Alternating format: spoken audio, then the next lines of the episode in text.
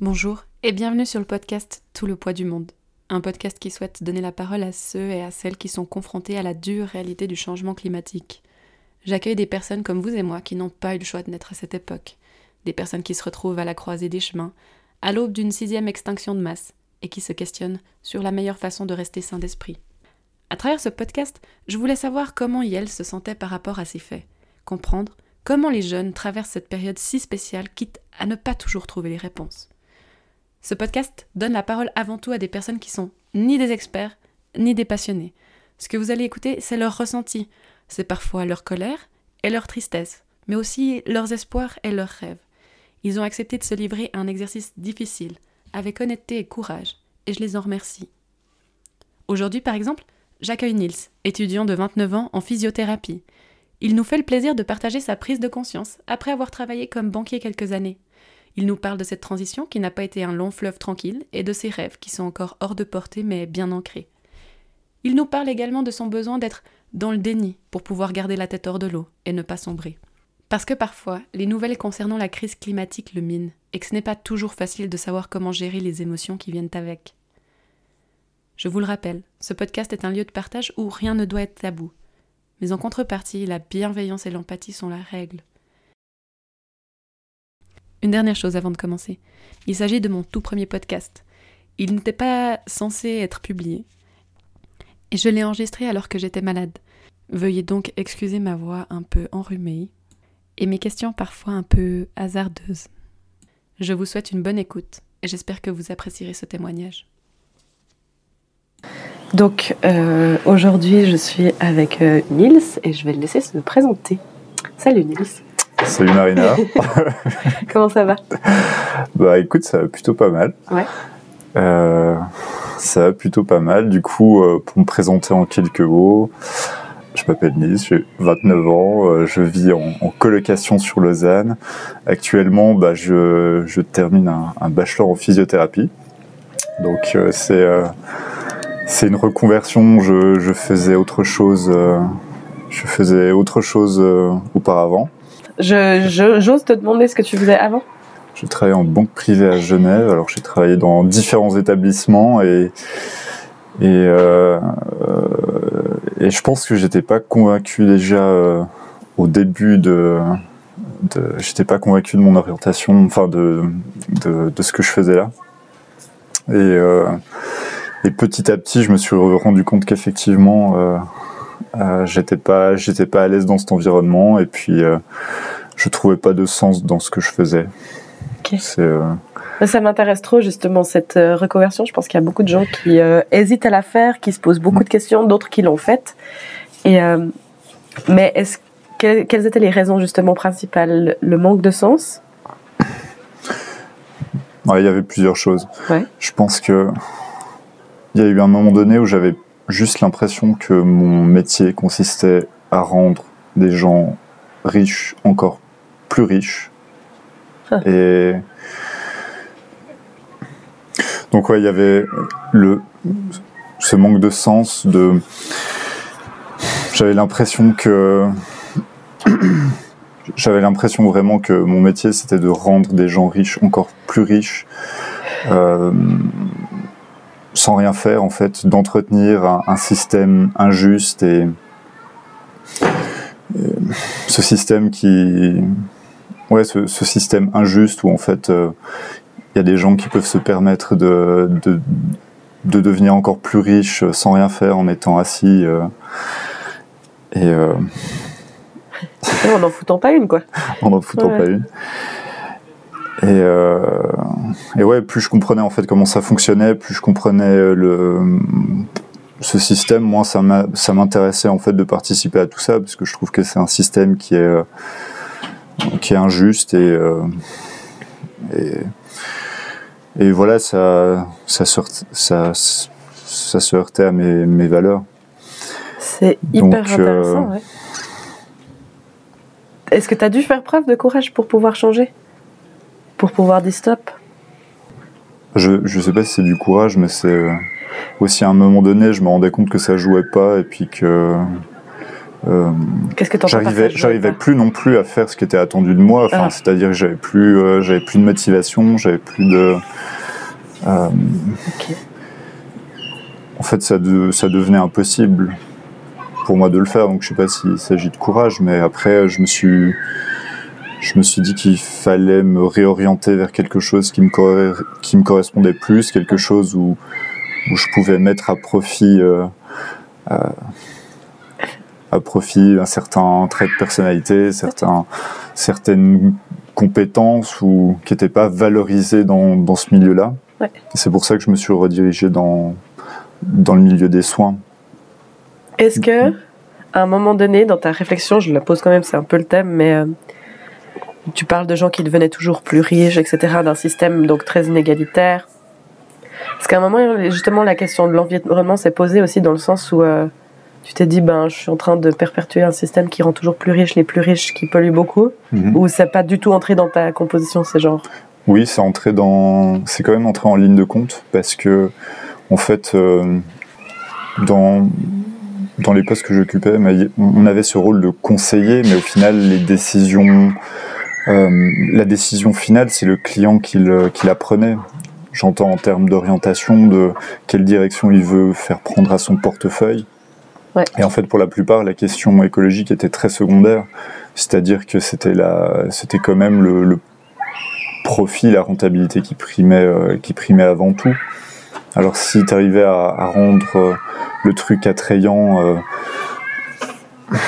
en expliquant que pour eux c'était tout aussi profitable sur le long terme, peut-être que tu arrivais à, susciter leur intérêt, mais euh, de ce que je ressentais, c'était vraiment très, c'était vraiment très, très secondaire cette question écologique. Ça d'une part, et puis d'autre part, d'autre part, en fait, ce qui était proposé, euh, ce qui était proposé par euh, par les banques en termes d'instruments, en termes de ouais, en, termes de solutions euh, plus plus écologiques, parce que c'est très à la c'est très à la mode là depuis quelques années tout ce qui est fonds verts, ah. fonds ce qu'on appelle l'ESG, donc qui, qui respecte des critères sociaux, environnementaux et gouvernementaux c'est très à la mode, mais en fait, c'est euh, vraiment un argument de marketing parce que derrière, euh, la réalité, c'est que c'est des produits euh, qui sont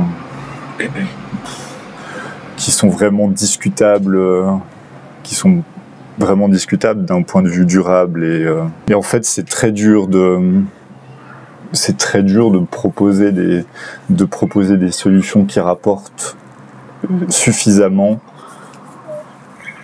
mais tout en étant, euh, tout en mhm. étant euh, écologique, tout en étant euh, écologique, éthique et, et, c'est vraiment dur de en restant dans les marchés dans, dans, dans, les marchés financiers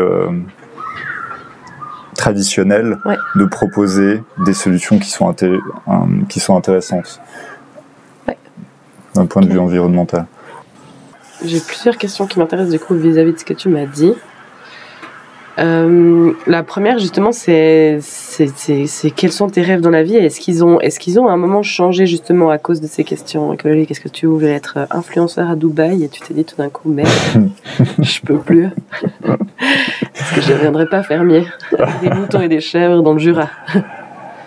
Euh, ouais alors ça c'est c'est quelque chose qui c'est quelque chose qui est venu assez bah assez dernièrement de cette difficulté à se projeter sur le long terme et puis euh, euh, en fait le fait d'envisager la, possibilité d'un retour à euh, quelque chose de plus simple peut-être. Une forme de une forme de je sais pas si on peut parler décroissance ou de retour à des une activité euh, potentiellement tu parles de devenir fermier ou vraiment de d'imaginer euh, en fait dans, dans, le futur la nécessité de euh, bah, de subvenir à ses propres besoins et puis de d'être autosuffisant.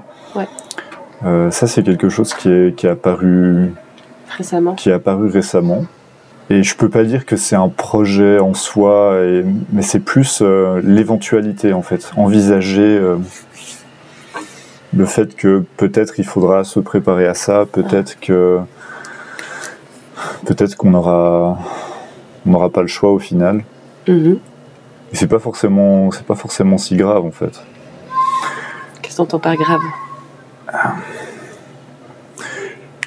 Ben j'ai l'impression quand même d'avoir grandi dans un monde où le voilà c'est pas c'est pas forcément ça le scénario euh, le, le scénario qui fait rêver tu vois on rêve de enfin c'est un peu euh, Oui, la culture de la réussite, quoi. la culture de la réussite c'est pas ça la culture de la réussite euh, bah voilà c'est l'argent c'est le Le statut une- social. voilà une certaine forme de de réussite matérielle et euh, et, et c'est pas d'aller élever euh, des chèvres à la montagne donc euh, et d'ailleurs enfin à la base euh, j'étais en, en finance. Je pense qu'il y avait euh, je pense qu'à la base il y a quand même un, enfin chez moi euh, un certain attrait pour cette cette réussite cette réussite financière.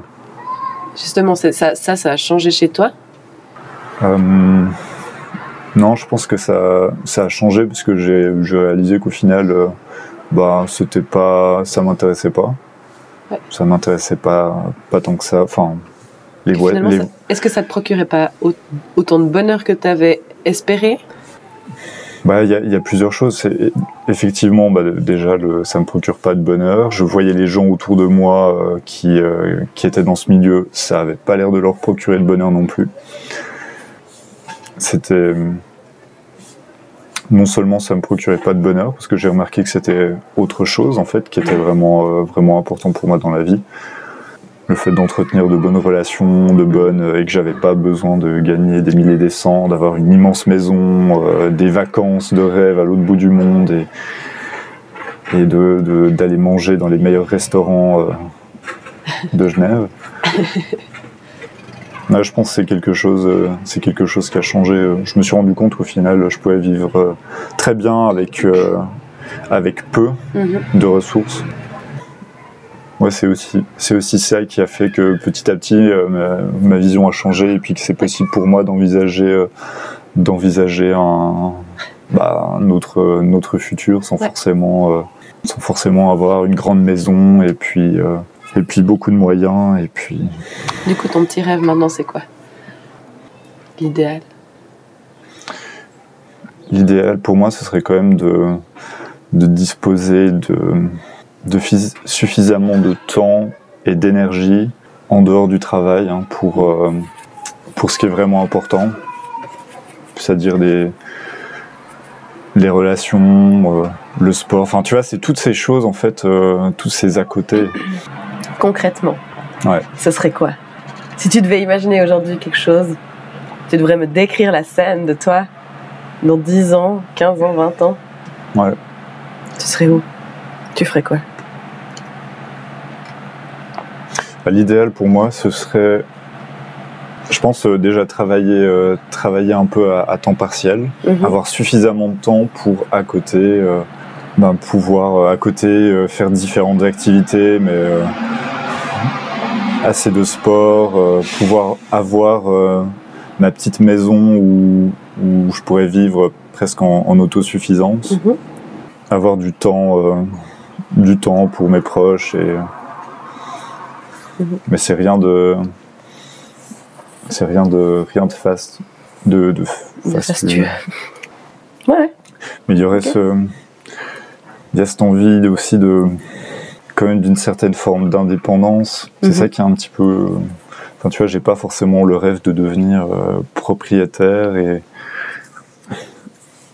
moi sérieusement, enfin on pourra couper et tout, mais ce dont je rêve vraiment, ce serait d'avoir une petite maison là, de ces petites. euh, je sais que c'est très très à la mode, on parle de tiny house, alors, euh, mais tu vois, c'est euh, ce serait pouvoir construire ou faire construire Mm. un habitat un peu auto, autosuffisant. Alors je sais Mhm. pas à quel point c'est possible d'être euh, complètement autosuffisant, mais d'avoir quelque chose vraiment de, de bien construit où tu Mhm. euh, Ça c'est bien, c'est bien isolé et puis Mhm. tu peux, euh, tu peux facilement, euh, tu peux facilement chauffer, chauffer ton espace et puis c'est pas trop grand. Enfin tu vois, Ouais. c'est pas un truc immense où justement tu limites un peu ton impact en termes de matériaux, en termes de Ouais, ouais.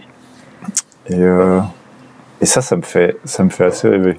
Mais je sais pas à quel point tu vois, ça va être réalisable. Et puis, ben voilà, il faut, je sais que c'est dur, faut, faut acheter un petit terrain. Euh, c'est pas, enfin, Ouais. tu le construis pas Non. forcément comme ça. Et, Tu peux pas poser tout et n'importe quoi dessus. Tu peux pas ne Et- pas avoir de raccordement des fois. ouais, Donc petit message ici à nos politiques pour leur dire euh, vos lois sont désuètes. Mais ouais, ok, méga bien comme rêve. Franchement, euh, tant mieux. Enfin, ça fait ça fait rêver d'avoir des rêves comme ça, je trouve. C'est ça qui devrait faire rêver. J'ai l'impression des fois. Aujourd'hui, ce qui fait encore rêver, franchement, Ouais. entre ces influenceurs, entre les, les, les, les anciennes générations qui cultivent ce besoin d'être riche, indépendant, de participer, à, de, de, de donner sa contribution à l'État, de d'avoir sa grande maison, d'être Mm. éloigné des autres, d'avoir, enfin tu vois, euh, aujourd'hui le rêve c'est la grande villa qui a une grosse euh, barrière autour et puis euh, qui a un bout de terrain privé au bord du lac et puis Mhm. et puis alors que et, et puis que c'est plus ça qui devrait faire rêver. Ce qui devrait faire rêver, c'est retrouver justement euh, un peu de connexion à la nature, puis avoir euh, puis mesurer tes besoins quoi. À un moment donné. euh. Enfin bref. ouais, parce qu'il y y a ce truc de, c'est dans le, le fait d'avoir la petite maison, la petite maison où, où en fait, t'as pu toi réfléchir un peu à toutes les problématiques, on peut choisir les matériaux, etc., où tu limites ton impact. En fait, le truc, c'est que des fois, dans ces centres urbains, en fait, tu, ben voilà, tu loues ton appartement et puis tu te rends. En fait, t'as pas vraiment d'impact euh, là-dessus. Tu vois, c'est le, le Mhm. propriétaire qui peut Ouais. choisir. Ok, ben ouais, je refais la rénovation pour avoir euh, une meilleure. euh, ben voilà, peut-être moins chauffer l'hiver et Ouais. puis rendre les étés un petit peu moins, un peu moins étouffants. Mais Enfin, ça dépend, ça dépend pas vraiment de toi. Et puis au final, t'as pas trop le choix. Et puis voilà, tu, euh, T'es pas maître de ça quoi du tout. ouais, t'as- pas d'emprise là-dessus. Ouais. Après, je suis pas contre l'idée de. Enfin, je trouve aussi intéressant en ville de pouvoir euh, ben, mettre en commun les, les, les moyens. Et puis de, Oui. c'est aussi une forme de. Mais tu les mets plus tant en commun puisque t'es très séparés les uns des autres. Mm. En vrai, t'as plus besoin. Aujourd'hui, on a un système où t'as tellement plus besoin des gens autour de toi parce que tu peux tout acheter que tu te retrouves très seul quand même. Et je trouve que c'est tout l'intérêt de retrouver ce lien à la nature et puis de, de re- re- rêver petit parce que Mhm. tu retrouves ce contact alors sans forcément euh, que ça devienne une communauté où tout le monde doit doit se connaître, doit enfin je veux dire tu peux juste retrouver un contact déjà. Et c'est ça que j'ai envie qu'ils fassent rêver les gens, c'est de dire mais là je suis je suis enfermé entre quatre murs, Mhm. mes voisins je leur parle deux fois par an Mhm. Et puis de se dire que c'est ça, en fait c'est bien, c'est pas vrai, parce qu'on on, on diabolise les voisins, il y a de plus en plus de conflits de voisinage, parce Mhm. que les gens savent plus du tout vivre ensemble. Mhm. T'as tellement plus besoin de ton voisin qu'en fait, il te fait chier forcément, parce qu'il est là, il, fait juste chier à côté de toi, et il t'apporte rien, et tu lui apportes rien. Donc franchement, je sais pas si t'aurais plus ou moins de conflits à, à vivre justement en ayant besoin des autres, Mhm. Mais sans avoir besoin des autres, il y a quand même beaucoup de conflits de voisinage alors que t'as Ouais. pas besoin de tes voisins. Donc, des fois, là, je me pose la question de, de qu'est-ce que les gens devraient vraiment. euh, qu'est-ce qui devrait faire rêver les gens, quoi Est-ce que vraiment c'est d'être tout seul Bref. Voilà le débat sur cette question. Mais j'avais une autre question qui Mhm. m'intéressait, c'est que justement, à un moment, tu étais dans cette banque, tu as commencé à penser à des questions écologiques, à, vouloir changer de métier. Dans ta famille aussi, tu dis que c'est pas forcément des questions euh, prioritaires ou que c'est pas ce dont on parle, mais du coup, est-ce que des fois tu te sens un peu seul dans, quand tu penses à ces questions écologiques Est-ce que t'as, tu ressens cette solitude? Euh, bah, en fait, non, je me sens, je me sens pas seul. Alors, j'ai l'impression qu'en fait, mes, mes idées ou mon ressenti, il est vraiment partagé par beaucoup de gens de ma génération. Ouais. Euh, après, T'entends les gens qui sont dans ton école maintenant ou, ou plus par les gens qui sont, qui sont autour de moi, euh, Ouais. mes amis. euh, euh, mais ça peut, ça peut aussi être des gens avec qui je- des gens que je rencontre et puis avec qui je, je discute, qui viennent pas forcément de, de mon cercle proche. Ouais. J'ai l'impression quand même que c'est quelque chose qui touche beaucoup les, les jeunes de, de notre génération. Ouais. Et du coup, je me sens pas seul. euh, je me sens pas seul. Par contre, je me sens impuissant. Ok. Vraiment, j'ai l'impression que j'ai peu, j'ai peu d'impact là-dessus. Euh, et puis, euh, même si voilà, on est dans un système démocratique et qu'en Suisse, ben, on a beaucoup de, on a la chance en fait d'avoir beaucoup de, de poids en tant que citoyen. Bah en fait, euh, j'ai l'impression que par la voie politique, là, il n'y a pas grand-chose qui se passe Mhm. et que moi, je peux pas vraiment faire valoir. euh, Faire bouger les choses. entendre ma voix ou et ouais c'est c'est un peu c'est un peu déprimant parce que fait je me rends compte que les choses elles ont vraiment peu de chance de enfin Ouais. peu de chance euh, d'avancer Et puis comment ça se traduit, le fait que tu sois déprimé? Qu'est-ce qui se passe? J'ai l'impression que en fait euh, petit à petit je me je me détache un peu de Mm. je me détache un peu pour rendre la chose plus Supportable. plus supportable et plus ouais, plus plus vivable Mais qu'est-ce qui fait que c'est pas super- Enfin, c'est chez toi, ça a créé quoi? Qu'est-ce qui, qu'est-ce qui te. Ok, tu te sens impuissant? Et ça, et ça fait, ça te fait quoi? Ça, ça me rend triste, ça m'énerve, Ouais. ça, je trouve ça, je trouve ça profondément, je trouve ça profondément injuste en fait et ouais, ça, ça me rend aussi triste de, de voir à quel point euh, nous autres, euh, nous autres les humains, euh, malgré toute notre intelligence, en fait, on n'arrive pas, à, on n'arrive pas à se détacher de, de de, de ce côté euh, de notre attrait pour le gain, pour la richesse, pour un, pour moi ça c'est un c'est un truc euh, c'est un truc prim- primal, enfin a- animal presque. Et on a beau être euh, super intelligent, on est aussi des êtres un peu égoïstes. tu Ouais, vois. et ouais. ça, ça me rend ça me rend un peu triste parce que je me dis ça me rend un peu triste et peut-être même aigri hein, Ouais. par moment. Ouais. Me dire mais putain au final euh, peut-être qu'on a tout ce qu'on mérite quoi, que ce qu'on mérite et Ouais. Et puis, justement, ces, ces, ces sentiments, bon, il y en a qui sont plus forts chez certaines personnes qui mènent jusqu'à l'éco-anxiété et qui, qui mènent à des problèmes de santé mentale qui sont assez, euh, Mm. assez violents. Mais euh, justement, tu essaies de t'en protéger ouais. en, en, en, en t'éloignant de ces questions. Ça, voilà. Ouais, je pense que enfin, c'est une stratégie peut-être Ouais. comme une autre pour, euh, pour se protéger, hein, mais euh, je, je me sens un peu détaché. Mais c'est aussi pour ça que moi, en fait, je me considère pas comme euh, euh, forcément comme quelqu'un de profondément animé par la cause écologique, parce que même si c'est une problématique qui me tient à cœur. Je pense que je me je m'en suis un peu détaché puis à un moment donné où j'arrête un peu de j'arrête un peu de- d'y réfléchir et puis j'arrête un peu de me renseigner Ouais. et, et je pense que voilà il y a une il y a une part de moi comme ça qui est un peu un peu plus dans le dans le déni maintenant ou qui est un peu dissocié et ça me permet de De tenir le coup, quoi. ça me permet de, de tenir le coup parce que ouais sinon effectivement bah, tu ça pourrait je pense que ça pourrait aller beaucoup plus loin enfin je comprends les gens en fait Oui. qui sont euh, qui peuvent être éco-anxieux et Mhm. puis qui Ouais. il y a de quoi se révolter hein.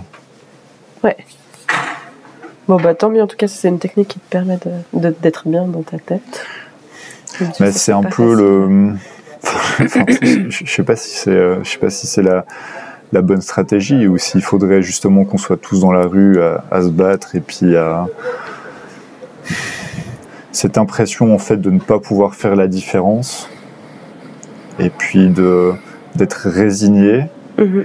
pour moi ça rend le truc plus supportable Oui. Mais je vais en subir les je vais en subir les conséquences mais c'est pas comme ça qu'on fait avancer euh, c'est pas comme ça qu'on fait avancer les grandes causes hein. Et peut-être par moment je, me repose un peu sur les autres en me disant euh, ah ben dans le tas il y a Ouais, des ouais. il y a des gens euh, plus euh, tu vois Plus apte. plus, plus aptes qui Plus vont aptes, qui, qui vont eux se battre et mais parce que pour moi en fait ça rend les choses en fait je, je le dis je le dis avec une certaine avec un certain sentiment de, de culpabilité hein, quand parce que voilà moi j'ai opté pour la solution confortable qui est bon je peux pas aller contre la vague alors voilà je je me pose un peu moins de questions, je me mets euh, Dans une. Ouais, ouais un dans plus à l'extérieur. et puis euh, et puis voilà, on fera on fera avec, mais ça va ça me ça me bouffe trop de ça me bouffe trop de tout le temps penser à ça, Ouais. de Ouais. de prendre des actions et de de enfin, de, de prendre des, des Donc, ça me fascine parce que donc on n'y pense pas, on, on se sent coupable, sentiment Ouais. d'échec. On y pense trop, on devient, on développe des, des- de l'anxiété, du stress, Hmm. et, et au final, il y a, dans le fond, il y a, y a aucune, aucune solution. Quoique, tu, tu peux être très résistant mentalement, puis tu t'engages et puis ça te fait rien du tout. Hmm. Mais pour les gens qui ressentent très fort, je trouve que c'est aussi mon problème. C'est-à-dire, je m'engage, je suis en, en, en anxiété totale. J'essaie des fois de, de, de, de prendre un peu de distance, puis de laisser de l'écart, et je me sens méga coupable de, de rien faire. Hmm. Et il n'y a pas de bonne solution. Au bout d'un moment, tu te dis, mais je dois faire quoi? Et ma voix, elle est aussi, elle n'est pas entendue. Je vois toutes les décisions des politiques s'étend, tu te dis, il n'y a rien qui va dans le bon sens. Et ça m'intéresse trop parce que tu parles justement du fait de, de te sentir indifférent et de dire il y a d'autres gens qui vont le faire.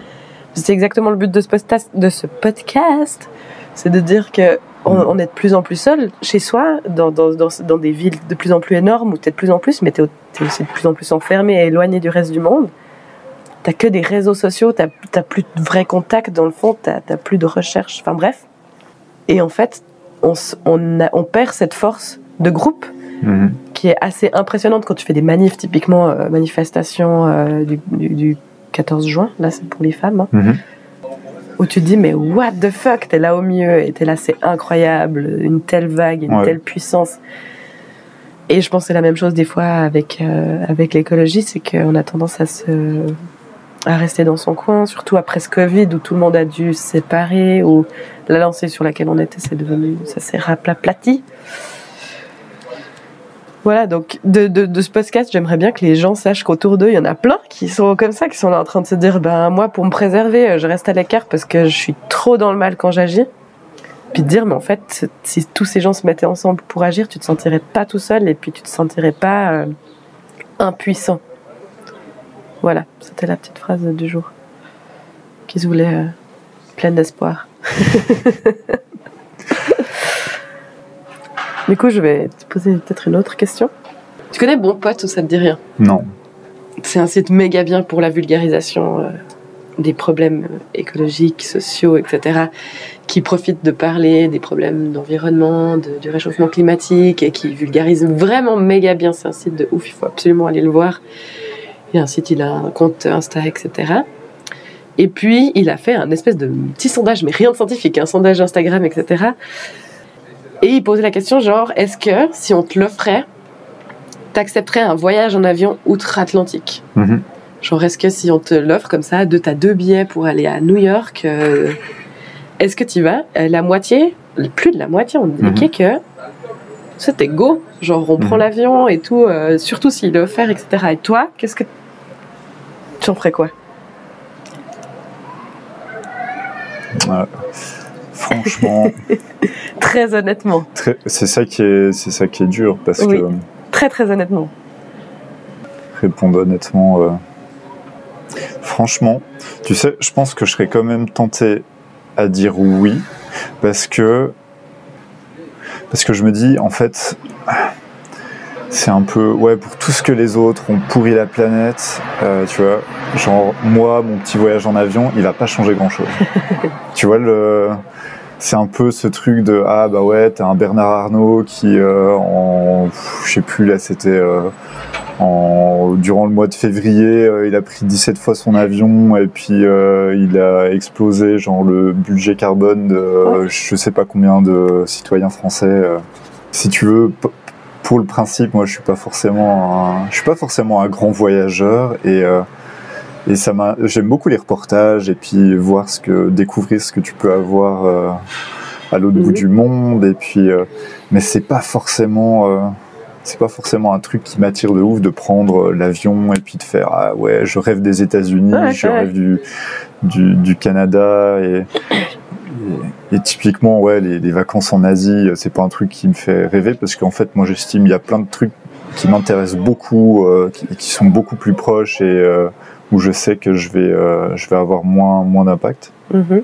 Je dis ça de manière. euh, du coup, je réponds à ta question Oui. de manière un peu provo, provo- Provocante. Et parce que hum, j'ai quand même. J'ai j'ai un petit peu au fond de moi ce, ce, ce truc de Ah, mais il y a tellement de gens qui pourrissent la planète. euh, alors, moi, mon petit voyage en avion, euh, Mhm. Mhm. à la limite, ouais, c'est dégueulasse, mais comparé, euh, comparé aux autres, comparé à la masse, euh, c'est pas grand chose. Et voilà, si ce, ce sera peut-être bientôt plus possible, euh, Mhm. pourquoi Autant je le, pourquoi je le ferai pas maintenant? Surtout s'il est gratuit, c'est ça en plus. Surtout s'il est, ouais, alors le, le fait qu'il soit, gratuit, ça rend le, ouais, ça, ça rend le truc encore plus, encore plus facile. Ouais. Mais Encore plus tentant. encore plus tentant, ouais. Mhm.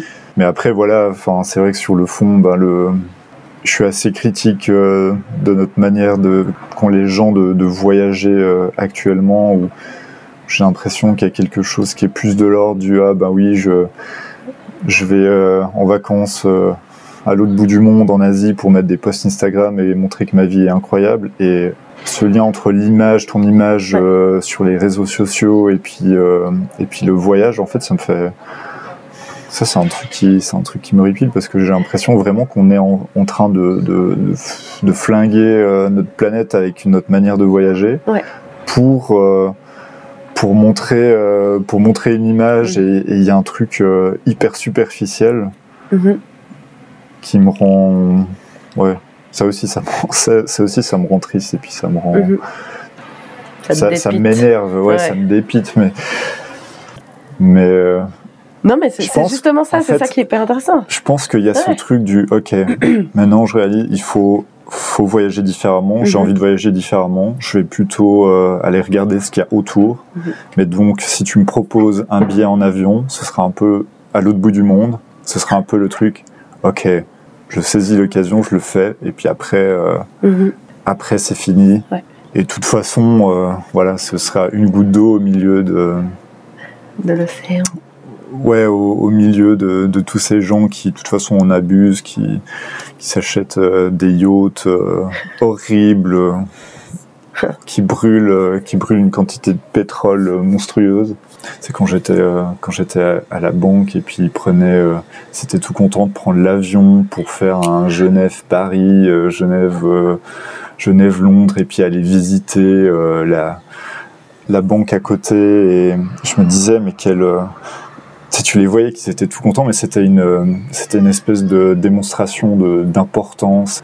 Mais en fait, ça voulait rien dire parce qu'ils allaient rencontrer les gens en meeting. euh, ils auraient très bien pu, tu vois, faire une vidéoconférence Une sur Teams. vidéoconférence, Et ouais. puis euh, là, ils étaient tout contents d'aller serrer les pinces. Et puis, de, et après, ils se faisaient un resto. Et puis le lendemain, ils étaient, ils étaient de retour à, à Genève. Et je me dis, c'est, et je pense que c'est quelque chose qui est quand même très important dans le, le monde des affaires. Et il y a beaucoup de gens qui prennent l'avion, qui vont d'un bout à l'autre de la planète là pour, euh, Mhm. pour rien. Ouais. Juste pour montrer euh, rien d'autre que de montrer qu'ils sont importants, qu'ils sont là. Et puis, euh, c'est un beau gâchis, Ouais. selon moi. Et je me posais la question que si, imaginons dans un monde où typiquement les politiciens euh, ne prennent plus l'avion, font hyper attention, font un max de déplacements en train, euh, te Mm. prônent justement ce genre de choses, que l'État dit bah voilà, euh, Monsieur Berset il va pas faire des allers-retours euh, en France illégalement avec son petit avion de, pla- de plaisance parce qu'il adore. euh, enfin, puis qu'au lieu de ça, son hobby c'est aller cultiver un, un jardin en permaculture, un potager en permaculture, tu vois. Est-ce que si les politiques agissaient dans ce sens-là, que, que les puissants, disons, que les, les gens qui ont de l'influence faisaient un effort Mm. Est-ce que, est que toi, ça te donnerait plus envie aussi? Est-ce que tu penses que tu accepterais quand même ce voyage ou ça te changerait rien du tout? Ça changerait quelque chose? Tu sentirais moins ce sentiment d'injustice en disant Ouais. Je pense que. Je pense qu'effectivement, ça changerait la donne.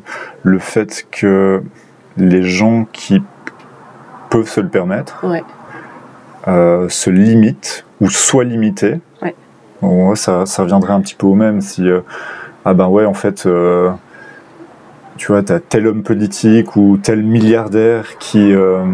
on, on les interdit. Je reviens sur l'exemple de, de Bernard Arnault, là, de ben voilà, si on l'interdisait, on lui interdisait de, de faire voler son jet privé pour des voyages complètement débiles, Ouais. Moi, je pense que ça changerait la donne parce que tu te dis ah ouais, mais en fait, il y a plus tel et tel qui peut abuser, surabuser, et puis euh, moi, je dois me priver en fait Mhm. de. Je dois me priver, alors que à côté, le type surabuse juste parce qu'il a du pouvoir et il a de la- ou il a de l'argent ou les deux. Ouais. Ouais, je pense que ça changerait la donne. Parce que Mhm. tu dis, ok, là c'est bon, on fait tous un effort, mais euh, du coup, moi, euh, Ouais. J'ai aussi de l'impact. Je peux aussi faire, Ouais. euh, enfin voilà, je, je peux aussi changer la donne parce que tout le monde le fait autour. Et ouais, je pense que clairement, clairement, ça aurait un impact. Bien intéressant. Dans la mesure où c'est bien, c'est bien réel et c'est Oui, pas, oui, tout à fait. c'est hein, pas du- soit pas que des blablas sur Twitter. euh, exactement genre, euh, en mode, euh, ouais, ouais, je prends plus l'avion. voilà, tu vois Alain Berset euh, cultiver ses radis sur Instagram et puis. Et puis Ah, juste après, il de descend, il descend de sa montagne en Hummer. euh, Ouais, ouais, je pense pas que ce soit le genre du personnage. Ouais, trop bien. Écoute, on arrive genre un peu gentiment au bout, mais avant qu'on finisse, on a parlé avant de commencer l'entretien. t'avais- Tu m'as dit que tu avais des, des exemples, tu avais pensé à quelque chose. Je sais pas si vous voulez m'en faire part quand même à la fin de. Ouais, parce qu'on parlait de, on parlait de la consommation de viande. Ouais. Ça, ça fait partie des choses euh, que je fais justement un peu bah, bah, par conviction pour, euh, enfin voilà, pour avoir un petit impact à mon niveau. Ouais. C'est que euh, j'essaie de, j'essaie de moins, moins manger de viande. Alors je suis pas végétarien pour euh, pour autant. Ça m'arrive de manger de la viande, mais euh, suivant le milieu, c'est pas toujours, euh, c'est pas toujours facile en fait de Raconte-nous. Euh, non, mais ça m'est ça m'est arrivé en fait de, de sentir euh, voilà de, de peut-être sentir une pression à, à faire euh, à faire différemment. Bah, typiquement euh, où je travaillais un été là, c'était euh, dans un milieu de, de voirie, un milieu très masculin, viril, où, où, tu vois, je me suis ramené avec mon tofu euh, au barbecue. bah, bah, j'ai dû subir un peu les, Les railleries, les railleries de voilà, t'es vite catégorisé. bah, surtout, ouais, surtout, surtout en tant qu'homme, tu vois, je pense que c'est un peu, c'est un peu, un peu moqué, un peu euh, considéré comme euh, insensible, infragile, euh, tout ce qui, tout ce qui va avec. Mais C'est quoi exactement? C'était quoi qui t'ont dit? Qu'est-ce qui s'est passé quand tu t'es ramené? Non, mais c'est les, les gens, ils sont là, ils comprennent pas. Enfin, ils se disent, mais qu'est-ce que, pourquoi, pourquoi? Enfin, c'est pas de la. Donc on t'a demandé pourquoi t'as ramené ton tofu? Ouais, enfin, c'est. Bah ouais, bonne question. Pourquoi Puis après, j'aurais pu te dire exactement euh, quelle, euh, ouais, quelle moquerie euh, ils ont pu faire, mais en fait, il y a plusieurs choses. Je pense que tu peux être un peu considéré comme moqué, comme considéré comme le fragile ou comme euh, voilà, mais aussi comme le donneur de leçons. Alors, ce qui n'était pas le cas. Enfin, tu vois, je suis pas parti euh, sur une diatribe. Ouais, bah, voilà. Ouais, ouais, ouais. Euh, c'est important la question écologique et toi ça te fait quoi de, en fait de, de bouffer de la viande et puis euh, non non c'est pas ça Ouais. Enfin en tout cas pas, pas pour mon cas mais en face euh, j'ai l'impression que tu pourrais être euh, il, pou- il pourrait être un peu sur la défensive Ouais. en mode euh, le petit bobo des villes là tu Ouais. vas pas venir t'as pas de leçon à me donner quoi Ouais. et puis effectivement, je pense que c'est c'est un truc auquel je suis attentif. J'ai pas envie d'être j'ai pas envie d'être là-dedans dans le le fait de donner des leçons et parce que je pense qu'il y a certaines personnes autour qui se donnent aussi une forme de de enfin qui se donnent de la valeur à travers ça. Mhm. Tu vois, à travers le ah ben oui ben euh, moi je je